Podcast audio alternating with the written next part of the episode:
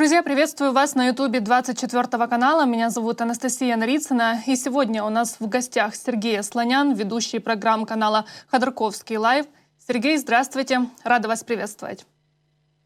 Здравствуйте, рад вас видеть.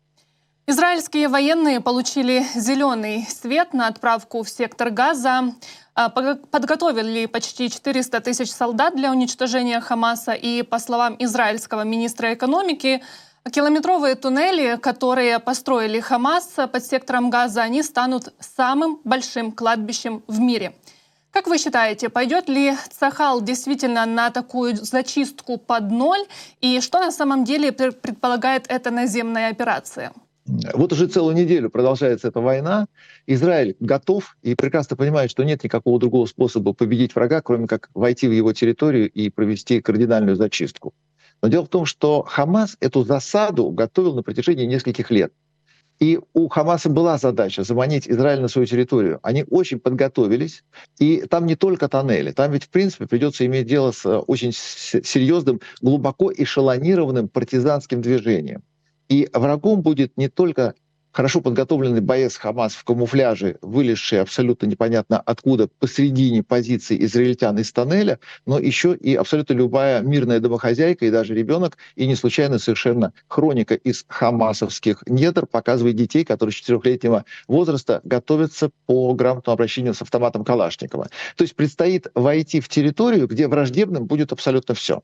Почему Израиль медлит? Потому что Израилю не хватает разведданных по расположению этих самых внутренних тоннелей. И если, в принципе, э, военное искусство обычно объясняет, что нужно на плечах противника, отступающего, ворваться в его пределы и захватить позицию, то здесь как раз промедление во благо.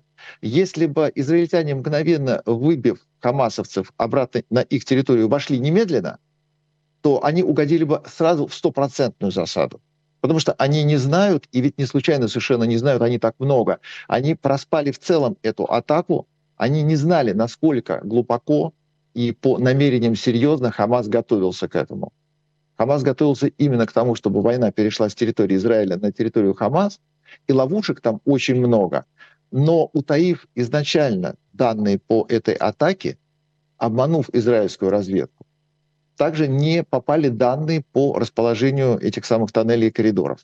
И Израиль по сию пору до последней секунды надеется их получить. На допросах, на работе с агентурой, на покупке на черном рынке нужно как-то узнать, где именно тебя ждут.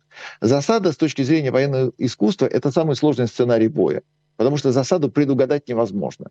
У Израиля каждый человек на счету. Если Хамас и Хезбалла занимается политикой, в которой она платит не деньгами, а людьми, то Израиль себе подобного не позволяет. Для израильтян слишком важна жизнь каждого человека. И даже, как ни странно, хамасовцы именно поэтому они и предлагают мирным уйти с поля боя в северную часть сектора Газа, чтобы, не дай бог, не было абсолютно несчастных жертв, людей, которые не причастны к этому, если таковые, в принципе, там есть. И для Израиля очень важно победить, но не любой ценой, а сохранением максимального количества жизней израильтян. И заодно, кстати, хамасовцев тоже. И чем дольше подготовка, тем лучше будет результат. Тем более, что, в принципе, вот это промедление с точки зрения, опять-таки, войны, оно не приводит к тому, что Хамас успевает чуть лучше подготовиться, чуть сильнее довооружиться. У Хамаса за эту неделю не стало на один танк больше, на одну ядерную боеголовку больше, если они есть, на один ящик с автоматами больше, которые вот они не успели дополучить из-за моря. У них все давным-давно готово. А у Израиля не все готово. Чем тщательнее подготовиться, тем сильнее будет и мощнее результат. А результат не может быть полумерой. В этой войне достижением и победой является не вход на территорию, не водружение знамени, а уничтожение врага. А враг именно к этому и готовился, и закопался очень далеко и очень грамотно, тем более, что вот этот опыт тоннельной войны, он ведь советский. Это Советский Союз научил сначала корейцев, а потом вьетнамцев. И Советский Союз в нынешнем виде России продолжает готовить как раз боевиков, и в том числе рыть тоннели. Они очень грамотные. Вот по той атаке, которая была 7 октября видно, насколько выросло военное качество этих людей. Они уже перестали быть разрозненной бандой, просто из- из-под тяжка нападающих, кидающих кирпич, производящих три выстрела, делающих одну фотографию и убегающих обратно. Это очень серьезные, подготовленные к атаке бойцы, хорошо обученные и, к сожалению, очень хорошо вооруженные. Поэтому засада, которую приготовили для израильтян, она страшная. Израильтяне об этом знают и готовятся. По поводу того, что действительно Хамас готовился, пишет и The Washington Post, э, говорят, у Хамаса может быть смертельный сюрприз для армии Израиля, потому что э, группировка годами работала над приобретением подводных дронов и другого новейшего оружия. А вот по поводу планов Израиля, э, кроме того, чтобы уничтожить террористическую группировку Хамас, они хотят э, что еще сделать? Создать буферную зону вокруг сектора Газа или же полностью подчинить себе эту территорию? Израиль трактовать со стороны очень тяжело, не будучи израильтянином и не понимая, как в принципе устроено это государство. Поэтому каждый раз, когда ставятся военные цели, которые тем более декларированы, возникает идея и понимание, исходя из наших позиций, что в войне победа выглядит однозначно. Ты вошел в вражеские пределы, перебил всех врагов и ввел какой-то оккупационный режим. У Израиля у него совершенно другой почерк. У него задача войти в сектор Газы, уничтожить всех боевиков и построить там рай на земле, приемлемый и для палестинцев, и для израильтян. То же самое, что было с Синаем. Когда Израиль туда вошел, после этого у Египта получилась курортная зона, состоящая из бесчисленного количества хороших отелей на берегу хорошего моря, на хороших пляжах. До этого у Египта не хватало ни понимания, ни мозгов, ни экономических возможностей для создания Хургады и прочих курортов, куда потом весь мир поехал. Весь мир туда поехал только после того, как с этой территории ушел Израиль. И у Израиля в Палестине точно такая же задача — сделать приемлемой там жизнь. А у Хамаса это как раз и есть поражение. Для них самое недопустимое — это приход туда человеческой жизни, человеческого образа и человеческого отношения. Именно поэтому Хамас столь и звероподобен до такой степени, он садист и фашист, уничтожая и своих, и чужих. Потому что теракт в госпитале — это был не имеющий отношения к израильтянам акт, когда расплачивались опять-таки людьми. У Израиля задача войти в сектор газа, наладить там шикарную жизнь по образу и подобию Израиля, но для этого нужно, чтобы никто не мешал. И вот если раньше тех, кто мешают, их уговаривали, кормили, поили и пытались дать им денег, чтобы они наконец-то закончили хотя бы церковно-приходскую школу, то теперь вместо уговоров их будут уничтожать. Сколько для этого придется и кого именно уничтожить, Израиль пока в раздумьях, зная, что целеполагание абсолютно верное. Они именно так и сделают. Но при этом будут иметь в виду не завоевание территории, а создание там приемлемой жизни для палестинцев. А почему мусульманский мир так радикально настроен? Даже вот после этого удара по больнице мы видели, что во многих уголках мира а, начались акции в поддержку палестинцев. Ну, быть обезьяной всегда проще, чем Нобелевским лауреатом. Для этого нужно все-таки прыгнуть вниз, а не очень долго подниматься вверх.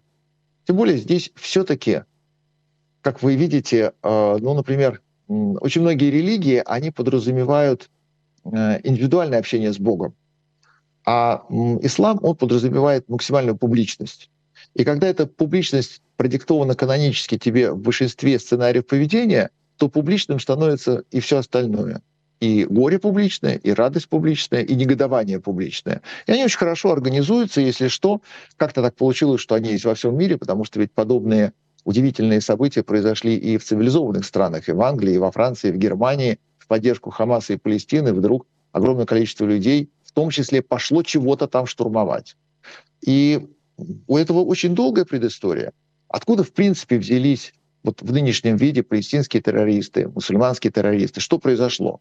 Почему этих людей раньше не было? Когда, в принципе, появился исламский когда появился он, собственно, исламский на самом деле называется по ошибке, потому что к религии ислам он не имеет отношения.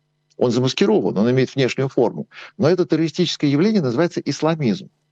И мы же видим, что не весь ислам такой. И есть огромное количество исламских стран, в которых это вызывает непонимание. А почему вы вдруг воюете, а почему вы вдруг нищие, а давайте мы все-таки вам подскажем и поможем. Те же самые Эмираты, которые вообще не только по миролюбию своему могут дать 100 очков вперед любой другой исламской стране, но и по результатам экономической деятельности, обращенные опять-таки на каждого конкретного гражданина Эмиратов. В Палестине этого нет. Там каждый конкретный человек, живущий в Палестине, это разменная монета, а не объект заботы. Но, казалось бы, и то исламский мир, и это исламский мир. Откуда взялся исламизм? Исламизм до того, как стать террористическим явлением, строил социализм. И исламизм и палестинских террористов вырастил Советский Союз специально на зло Израилю. В первую очередь на зло Израилю. И раньше у этих людей была идея, она не имела никакого отношения к конфессии. И наличие ислама в этом регионе абсолютно не мешало людям иметь какую-то сверхзадачу, сверхцель и ее достигать. И она была как раз в том, чтобы построить по советскому лекалу социализм. Для этого Советский Союз давал в том числе и деньги, и медикаменты, и технологии, и огромное количество людей уезжало учиться в Советский Союз, получало высшее образование не военное.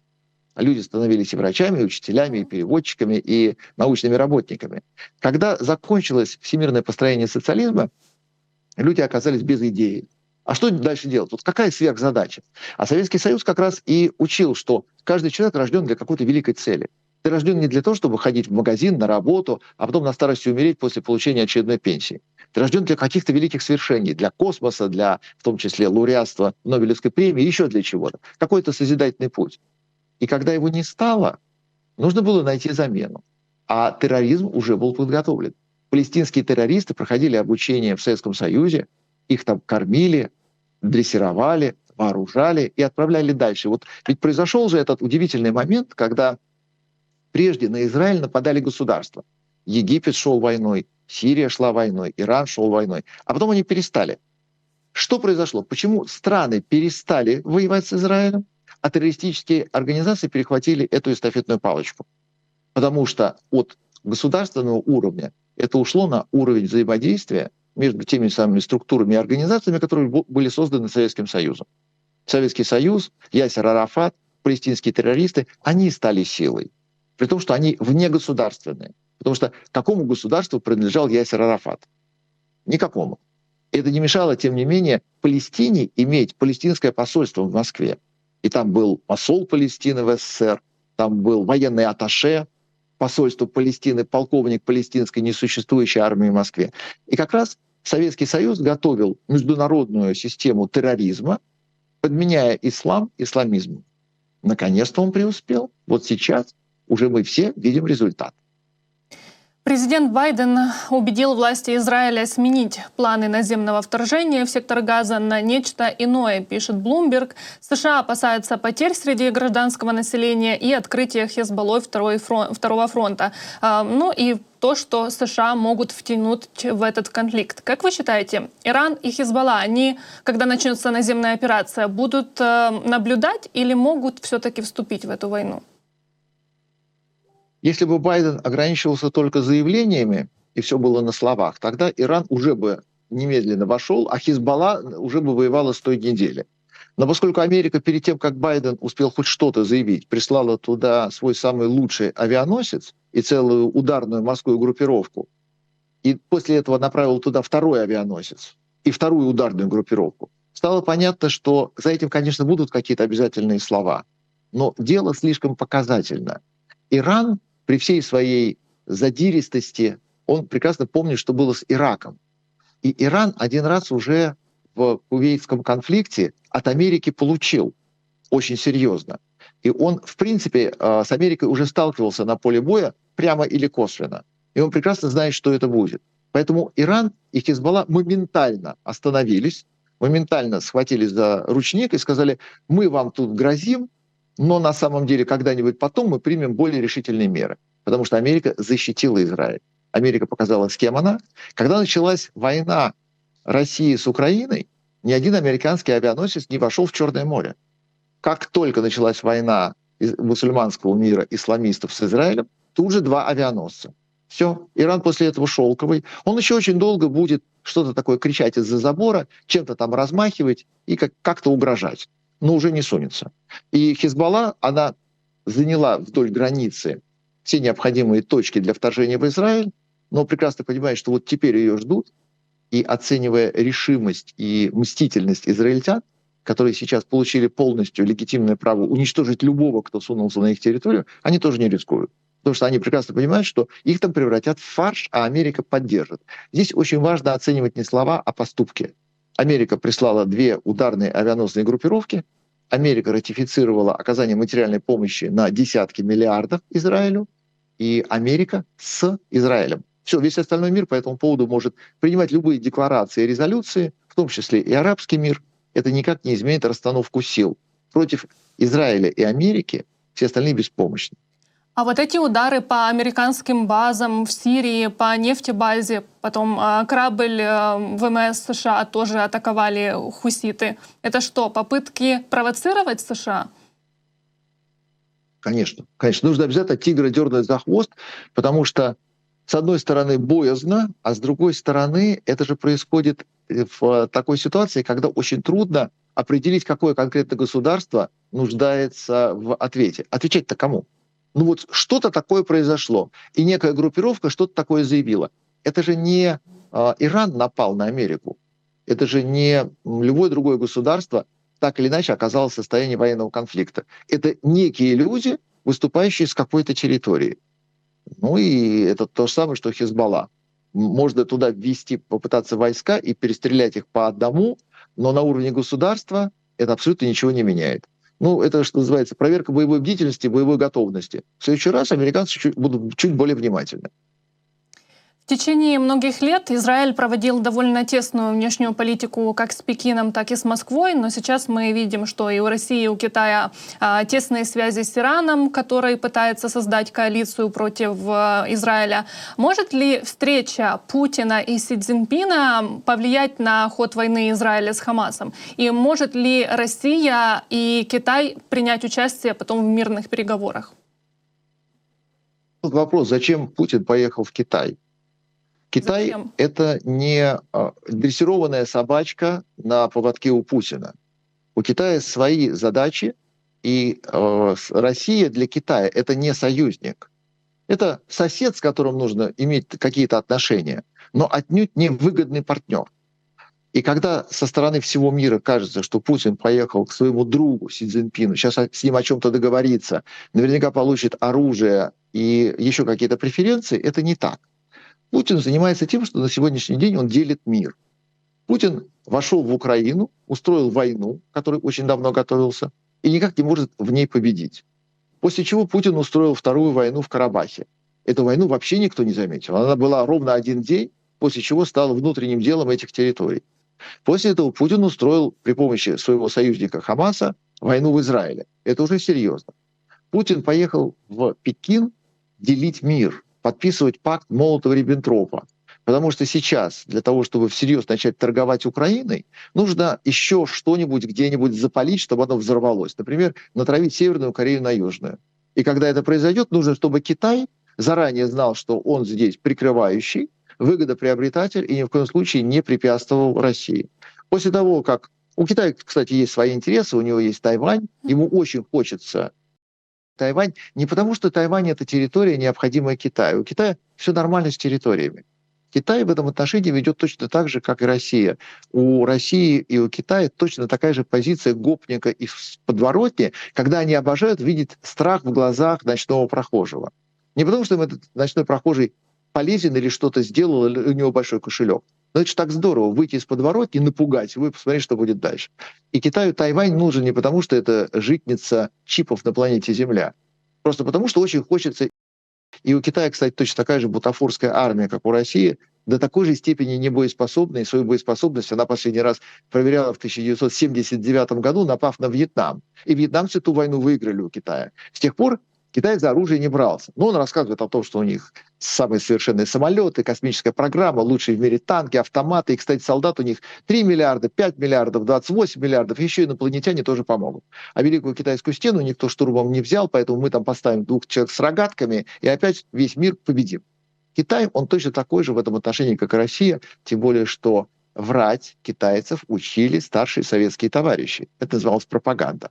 И вот для того, чтобы в этой конфигурации Китай знал, что именно собирается делать Путин, где он собирается пролить кровь, расплачиваясь людьми за свою геополитику, Китай должен быть так или иначе в состоянии, когда он понимает, что ему ничего не угрожает. Если хочешь, ты можешь попытаться напасть на Тайвань.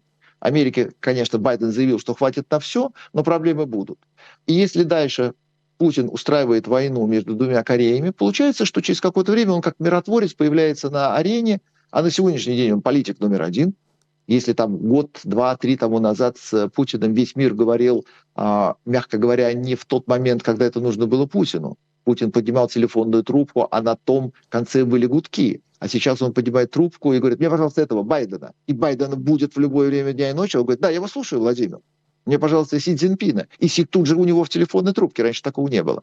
Вот продолжая это вращение мира вокруг себя, сейчас Путин устраивает войну Израиля, после этого Кореи, дальше довеском можно разменивать Сирию, после чего, как миротворец говорит, ну, хорошо, давайте так, я сейчас прекращаю войну в Израиле, я возвращаю вам ваш 21 век, ваш Израиль.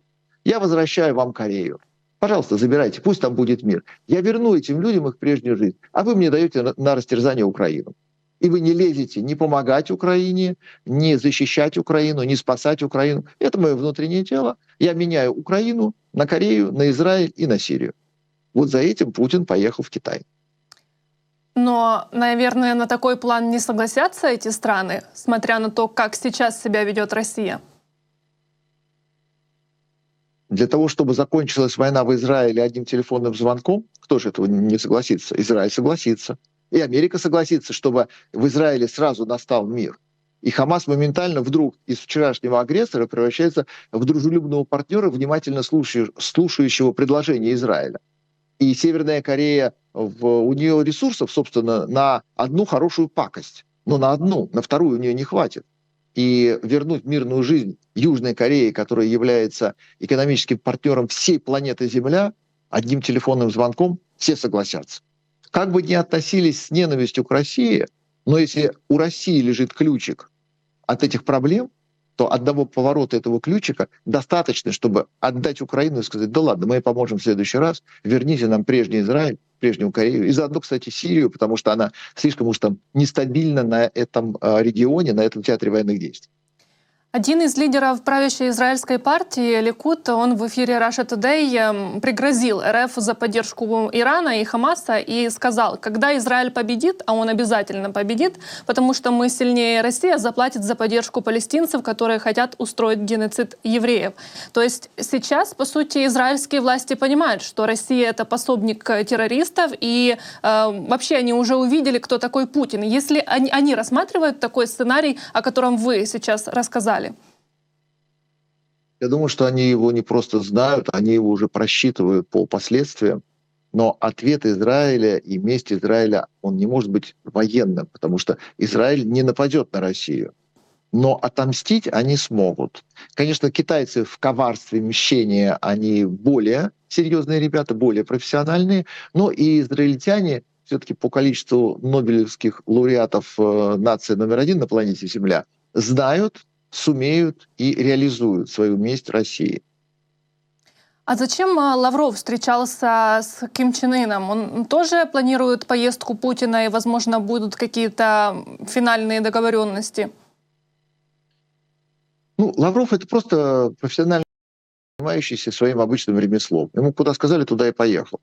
И для Северной Кореи, которую сейчас готовят к войне, к нападению на Южную, Конечно же, очень важны эти контакты, поддерживающие, но здесь примечательно то, что кто бы из России не приехал, министр ли, президент ли, он встречается только с единственным Ким Чен Ыном, потому что больше в Корее никого нет.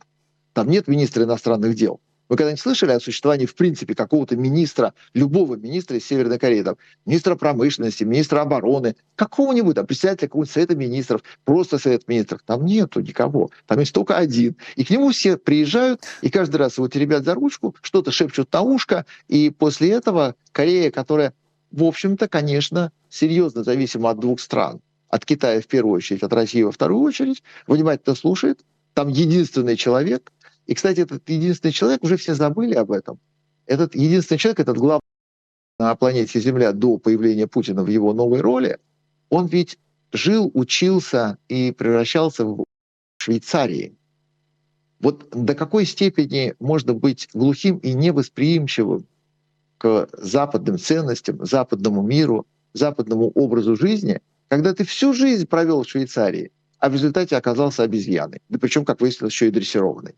Это очень серьезный урок для Европы, которая своим примером цивилизовать никого не может, только действием. А действия иногда бывают болезненные.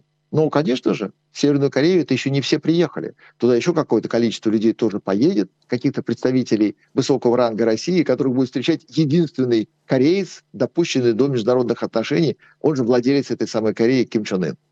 Ну да, Шойгу уже с ним встречался, но и, и с Путиным Ким Чен Ын встречался. А тут Лавров, наверное, о туристах поехал договариваться. Он же там предложил всем российским туристам ехать отдыхать в КНДР звучит хуже, чем на Колыму, даже страшнее, потому что все-таки в Корее есть нечего, если на Колыме тебя просто убьют, то в Северной Корее могут еще и съесть. Возвращаясь к теме Израиля, как сейчас складывается ситуация геополитически для Украины? Я имею в виду, что все западные СМИ э, уже как-то не говорят о войне в Украине, ну, или говорят, ну, мало, и для нас это не очень приятно. И есть ли здесь какой-то, наоборот, даже позитивный момент в этом? Это неприятно, на самом деле это хорошо, потому что э, те э, небольших количествах реплики, которые с Запада доносились о том, что украинская тематика уже утомила, теперь заменена на израильскую и ни в коем случае не отражается на помощи Украине.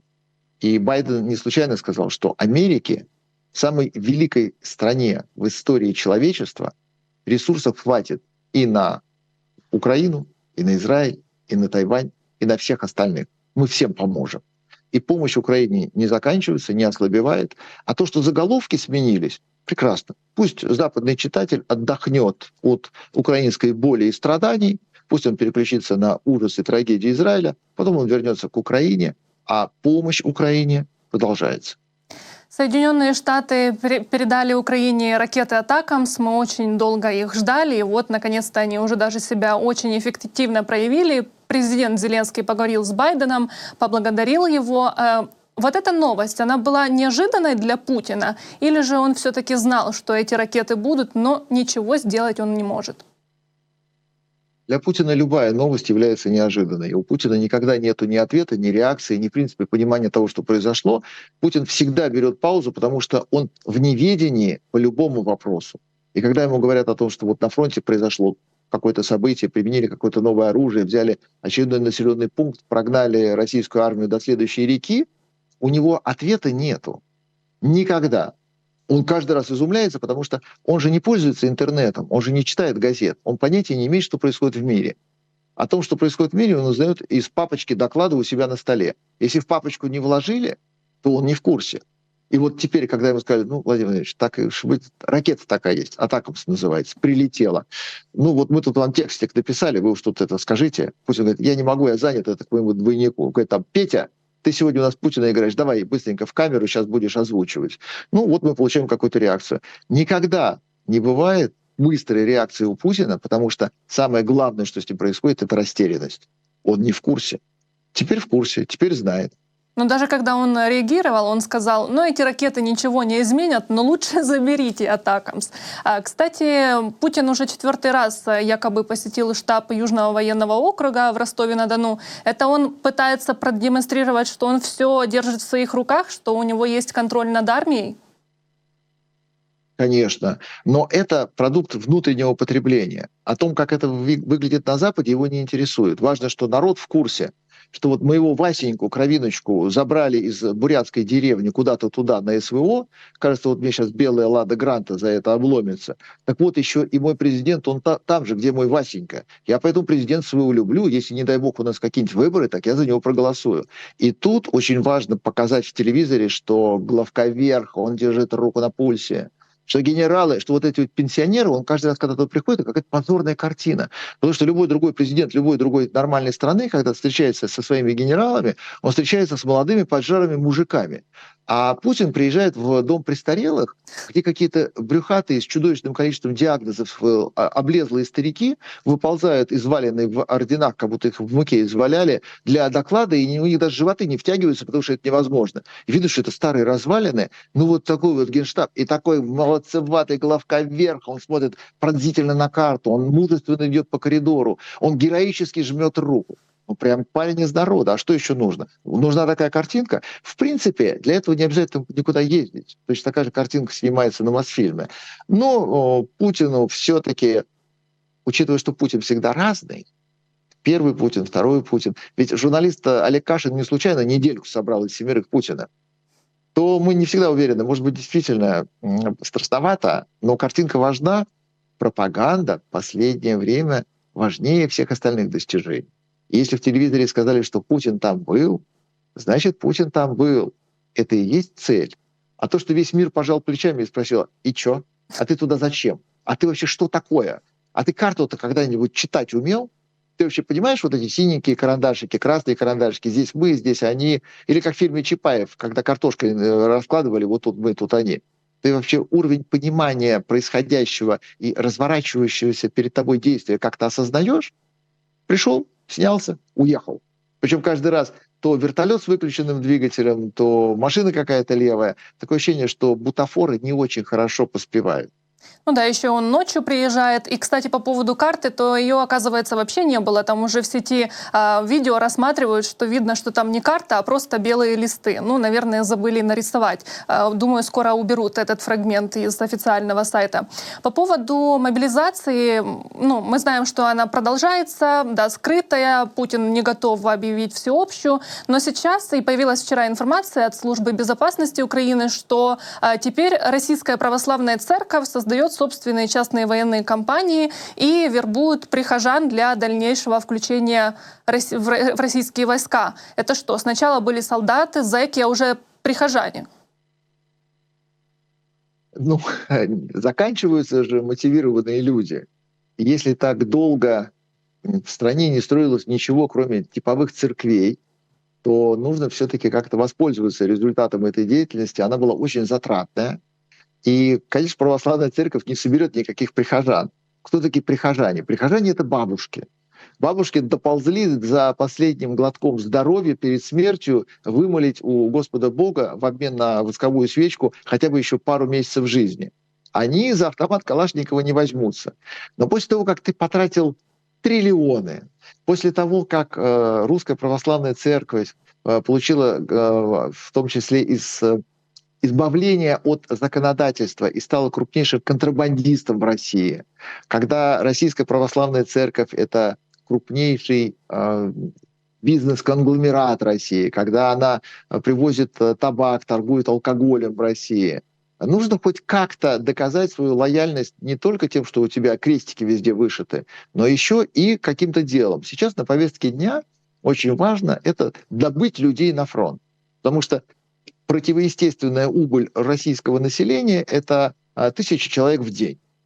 Ну, так вот получилось, что поехали отдохнуть в Украину, тысяча каждый день минус. Значит, нужно где-то каждый день тысячу плюс. Военкоматы не справляются.